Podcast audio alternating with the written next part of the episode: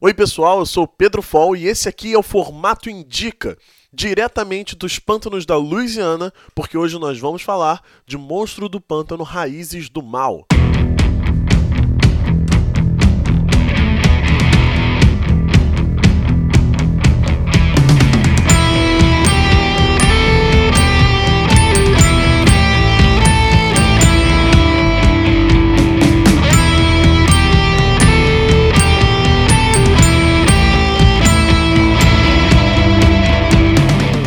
Raízes do Mal marca a passagem de bastão dos roteiros do Avatar do Verde do Grant Morrison para o Mark Miller, isso na década de 90. E foi desenhado pelos artistas Phil Hester e Kim DeMulder. Esse encadernado que a Panini lançou reúne as edições 140 a 145 de Monstro do Pântano, publicadas originalmente em 1994.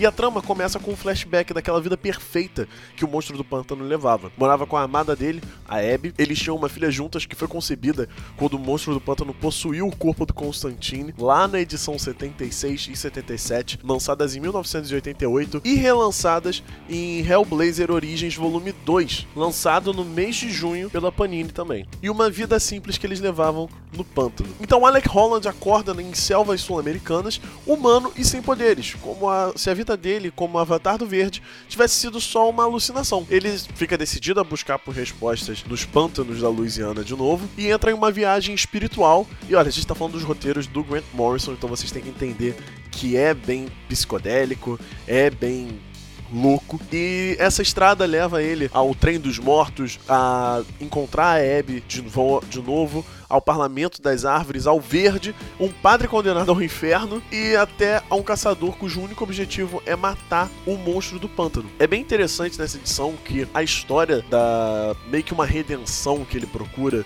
as respostas, né, que o monstro do pântano é, ele sempre prezou mais pelo lado humano do que pelo lado do verde. É por isso que o Parlamento das Árvores odeia ele. E o que dá a entender nesse encadernado é que o verde vem, o Parlamento das Árvores vem fazendo isso, transformou ele de novo em um humano pra meio que dar uma lição de moral nele, falar, porra, tu é um monstro do pântano, tu não pode ter emoções humanas, mas é claro que isso que faz o herói, então a gente não pode simplesmente excluir do personagem. A história é muito boa. A partir do momento que o Mark Miller começa a escrever, tem um pouquinho menos de viagem, mas as artes são também sensacionais. É a Vertigo dos anos 90, então, porra, tava voando. E a segunda edição do Raízes do Mal teve data de lançamento agora para junho de 2017, finalizando esse primeiro arco de histórias do Mark Miller no comando do título do Monstro do Pântano. O autor ficou cerca de três anos é, na frente do personagem, mas por enquanto a Panini só anunciou essas duas edições da fase do autor, então a gente fica esperando aí por mais anúncios. Ambos os encadernados ainda estão sendo vendidos em bancas de jornal e lojas especializadas, então corram para aproveitar esse material.